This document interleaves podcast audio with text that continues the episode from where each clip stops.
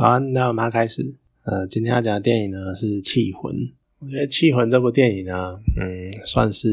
近年来以国片来说，算很好看的一部电影。尤其是难得拍这种，应该算有点，已经算有点科幻类型的鬼片。诶，不能算鬼片，它就是悬疑片。因为它主轴就是一个很神奇、很奇妙的命案，然后围绕在这个命案啊跟财团之间的故事，然后引导出一段运用了科技，然后结合宗教神秘传说的一个故事。我觉得还蛮有趣的，因为他把中国传统会有的那种移魂术的那种概念，把它跟现代科技做结合，然后变成一种另一种的大脑，不能算大脑移植，就是一种另一种意识移植，而且用一种蛮特别的方式。它就是在讲说，你可以利用呃 RNA 技术，虽然说其实他讲的有点牵强啦，因为 RNA 是在讲说就是生物的细胞，然后如何复制 RNA 有点算是细胞的基因组吧，反正它就类似就细胞复制那那类的方式。可是会不会有意识这件事情，是不是能从 RNA 复制改改造出意识这件事情？我觉得是蛮值得讨论。不过那个要医医医医科专家或者是生物学家才会懂。那这部片就不献丑。而这部片有趣的就在于它的很多转折，像一开始你觉得呃女配角，好男主角是张震。女主角是张钧甯，然后女配角是孙安可，她是一位中国演员。那你一开始会觉得好像就是一个，他一开始第一层是你会觉得是一个儿子因为妈妈的关系，然后决定杀老爸，结果另一层转折变成了其实是后母有问题，结果后来又发现，最后又再来一个转折是原来身边的人。爸爸身边的人也有问题，而甚至于最后还变成爸爸其实是利用大脑移植的方式转移到了后母身上，就这种层层交错的那种转折跟悬疑的感觉，我觉得他做的很好，而且他很多地方是有很多小细节，然后可以去对呼应前面，然后再搭配后面，而且他整部片的流程算是蛮流畅的，不会太过牵强或者是太过勉强。我觉得真的是算是不错。像你一开始一开始可能就会以为是因为一开始的案子很明显，好就是儿子杀了老爸。那一开始的描述感觉就是很明显的，就一切证据都指向这一点。但是后来慢慢的在过程中呢，突然发现，哎，这个后母好像哪里怪怪的，就爸爸娶的二房好像哪里怪怪的，就是有一些。呃，比如说一些疑点，像是在他说什么会闹鬼啊，然后在某些事，然后在那他说闹鬼的前后，你会发现他的举止不一样了，甚至于笔迹也不一样了。然后再搭配上妈妈一开始塑造的那种比较传说、比较灵异诡异的，是那种宗教狂热者，然后甚至于有那种邪教或者是降头术之类的，搭配这种神怪的。仪式啊，招式，你会觉得，哎，妈妈是不是被，呃，不，后母是不是其实是被妈妈附身的？尤其是在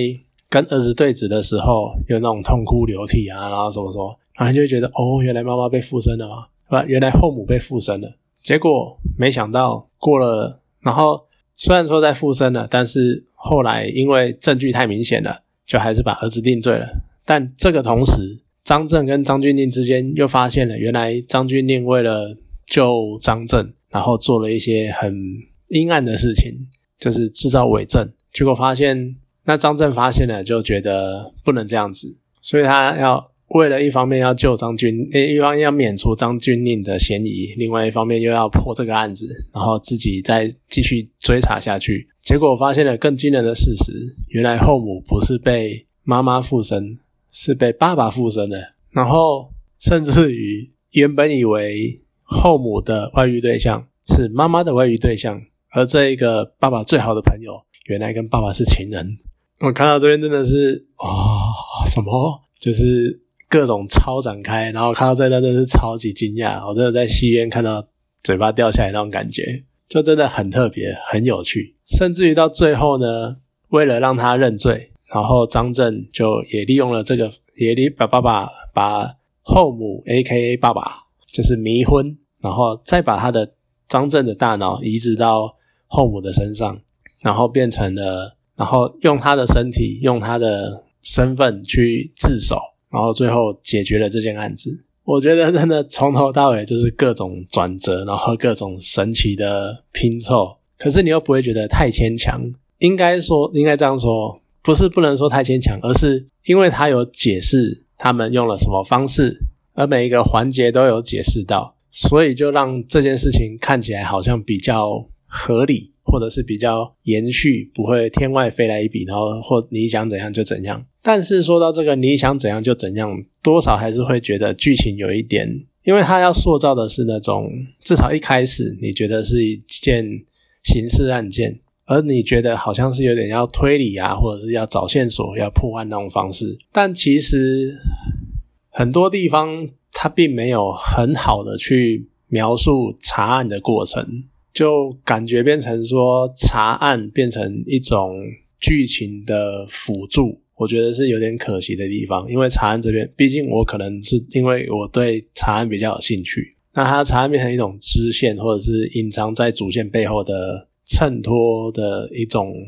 绿叶，所以会觉得有点可惜。因为其实你真的要去讲片中，其实提供了非常非常多的小细、小线索、小细节。这些细节呢，其实是可以去强调他们推理的过程的，但是他放了这些细节，却没有明讲。你让观众自己去看的话，它就变成，如果你观众没有看出来，或者是你没有发现这些彩蛋的话，你就只是跟着剧情在走，那推理的这一部分就会变得很薄弱。不然，其实它有很多地方是很蛮有趣的，像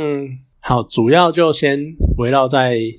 这个后母朱燕的身上好了。先以哎，好吧，李艳，李艳说说，我先围绕在李艳的身上。还有一些小地方是你随着剧情的推演，你会发现去去回推去回想，你会觉得非常有趣的地方。呃，像一开始，好，他的他们就是觉得从摄影机画面，然后判断他前后不一嘛，所以觉得他应该是被妈妈附身的。那再加上他跟儿子在对峙的时候。就那一段，我觉得就已经很有趣了，因为他一开始是非常的紧张，然后你一开始觉得他的紧张是那种因为怕被儿子认出来是妈妈的那种紧张，然后甚至于再加上因为妈妈有一点点精神病，所以他就用那个纸去刮刮，就是一直刮刮手，就刮到破皮流血，然后那边痛痛痛，你就觉得这是一个很神经质的人在那边做一些很多的事情，而且怕被儿子认出来。可是当你看到。他们两个在对峙的过程中，妈妈情不自禁的流露深情，然后对儿子说：“你还记得我山上的温室吗？然后你要好好照顾他，什么？”然后儿子瞬间喷泪，然后母子两个人在那边抱头痛哭，然后彼此相认。那这边你就会觉得，哦，真相大白，原来她真的是妈妈。即使你在前面你已经这样猜了，但是你还是觉得，哦，她就是妈妈，妈妈真的附身了。哇靠，这个邪术真的成功了。所以你一开始会觉得是一种神怪片，但是后来呢，随着剧情的发展，你发现哦，原来有这种科技存在，原来可以用 RNA 什么技术的，然后去植入记忆跟性格，然后算是一种延续身体。然后你发现这种神奇的方式，再接下来呢，揭晓了原来附身在李艳身上的是爸爸。这个地方，如果你直接看的话，你会觉得按好小，你怎么会知道他是李艳？呃，你怎么知道李燕是爸爸？是财团的原本的创始人？可是其实他有一个很有趣的小细节，是爸爸的角色叫做王世聪。他在签遗嘱的笔记上，当然一开始李燕他的因为燕子的燕嘛，下面就是四个点，然后就点点点点。这是在他刚进来的时候签的那些切结书上面的签名。但是被附身之后，笔记就改变了，甚至于在最后签遗嘱的时候，也是笔记改变了。所以那个时候觉得说他是被，应该说那个时候能确定的是他被换身份了，但是不知道是谁。而再加上前面的其他线索，觉得是被妈妈附身了。但是其实在前面同时展现爸爸就是王世聪跟李艳的签名的时候，你会发现在最后一个字的最后一笔都有一个勾回来的弧线。我觉得这边就可以，其实就可以证明是，其实这两个人是同一个人，而且你签遗嘱。你总不太可能代签嘛，你通常都会亲笔签，尤其是你是立遗嘱的人的话，所以这一点就很关键。所以你可以从这个小地方就可以看出来，哦，原来李燕的真实身份是王世聪。可是你这边你没有特别去解释的话，因为他片里面没有特别解释，然后你只是你带过的话，你就会觉得你怎么知道他是王世聪？就因为因为随便你讲就好了吗？那可是好，那当揭晓了李燕是王世聪的时候，你再回去看在讯问室跟儿子对峙的那一段，你就会觉得哇，他真的是奥斯卡，因为他已经不是男的了，所以就只能说奥斯卡影后。为什么呢？他的紧张没有说他紧张，他紧张是怕被儿子认出来他不是妈妈，而他要塑造他是妈妈的形象。可是他想到什么呢？他想到用纸刮破手，让自己痛，让自己会想要哭。再加接下来呢，装作跟演的跟儿子相认，然后那种痛哭流涕，然后真情流露的样子，然后去甚至于打动在场的所有人，让大家都相信她是妈妈。你看这一段一连串的去回想，你就会发现哇，原来真的这么神。所以你看，他后面还有去呼应前面的剧情，然后前面就已经有很多那种小动作、小细节去连接后面的剧情了。就这个方面真的是很有趣，然后做得很好。那再接下来呢，就是要谈到的，就是这部片真的，我觉得刚讲了嘛，虽然说剧情是蛮有趣的，但是少了一些推理的推理这些部分有点薄弱。可是呢，真正撑起这部片的是演员们的演技。张震啊，跟张钧甯真的演的是超好，尤其是张钧甯，我对他其实印象没有很多。那像我前一部有看到他演的电影，就是《孤味》，而且还只是客串而已。虽然说他一出场的那一些小细节、小动作就已经让人印象非常深刻，但是这部片所流露出来的那个演技，真的是真的是佩服。尤其是他跟张震、张钧甯跟张震夫妻俩在吵架、在争执，然后在。纠结在自己，呃，老公得癌症，然后可能快要挂了，那怎么让他续命？然后在帮老公续命，跟帮跟破案这两个两者之间的纠结，然后两个人的争争吵，就每一段，然后那种痛哭流涕，我们要一起走下去，那每一段你都会非常的让人感动，你就是觉得虽然你不是他们两个其中一个，但是你真的就是。感觉你好像就是在现场，然后看着他们两个人很真情的在扶持对方的那种感觉，我的就那真的是哦不没没的话没话说，就是非常演的非常的好，非常的让人能够融入那个情感，然后融入那个剧情中。但是特别要讲的，我觉得整部片以剧情来说最可怜的是李艳，而以演技来说，我觉得最厉害的就是演李艳的孙安可。你仔细想。我刚刚已经讲了剧情，她一开始呢演了就普通一个乡下小姑娘，然后从中国那边来，然后因为是育幼院，然后从小无父无母的那种乡下小姑娘李艳。再来呢，她变成了有一点神经质，然后疯疯癫癫，有忧郁症，想要想着要害死老公的被妈妈附身的李艳。再接下来呢，她变随着剧情的进展，她又变成了。其实是被王思聪附身的李艳，而是一种企业经营家，然后一种霸气，尤其是商业巨头那种不可一世那种霸气。而最后呢，他变成了被张震附身的李艳，那种对妻子然后对女儿的愧疚。这一段很短，但是你可以看得出来，他有去揣摩张震的神情跟样貌。我觉得这真的很厉害，等于说他在这部片里面一人分饰四角，真的很厉害。可是你看，那回归剧情来讲，就是李艳真的很可怜，因为她就是一个，她就是完从头到尾都被利用。然后你看一开始自己根本就已经被消失了，就被被取代之后，整个资料抹去，永远变不回李艳。然后以为是妈妈，结果其实是爸爸，而且爸爸甚至于还要利用他的身体。生一个小孩，然后再转移意识，永久的沉潜入下去。我觉得那爸爸王思聪那个脑子真的是病态。可是另外一方面呢，又会觉得这还蛮地狱的梗。为什么呢？你找一个中国人来演拷贝仔，你真的是我觉得超级地狱的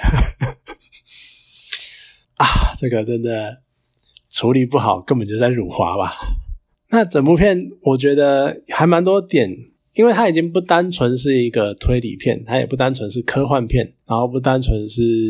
悬疑片，它甚至于加了很多，就刚刚讲了，尤其是张钧甯跟张震的对手戏，就会让人感到情感的非常的丰富，甚至于在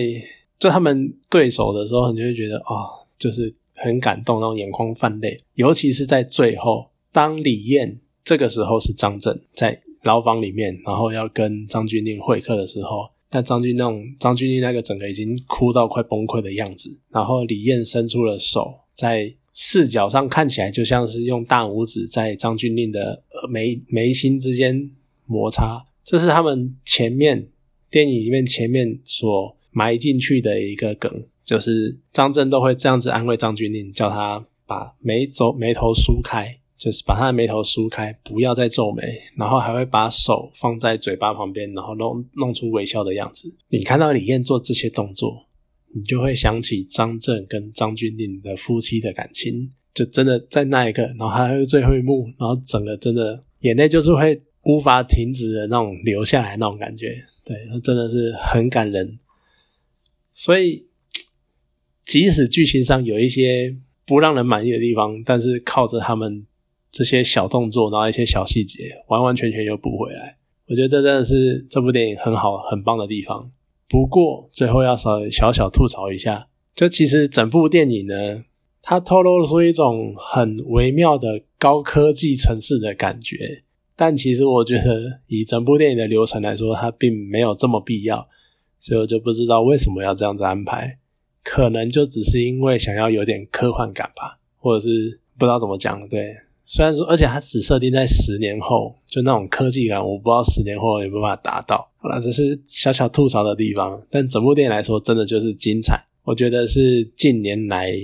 对我突然在想，它能算国片吗？好，没关系，我们就叫它近年来华语片，值得一看的好作品。好，那今天就这部电影就讲到这边，好，谢谢大家。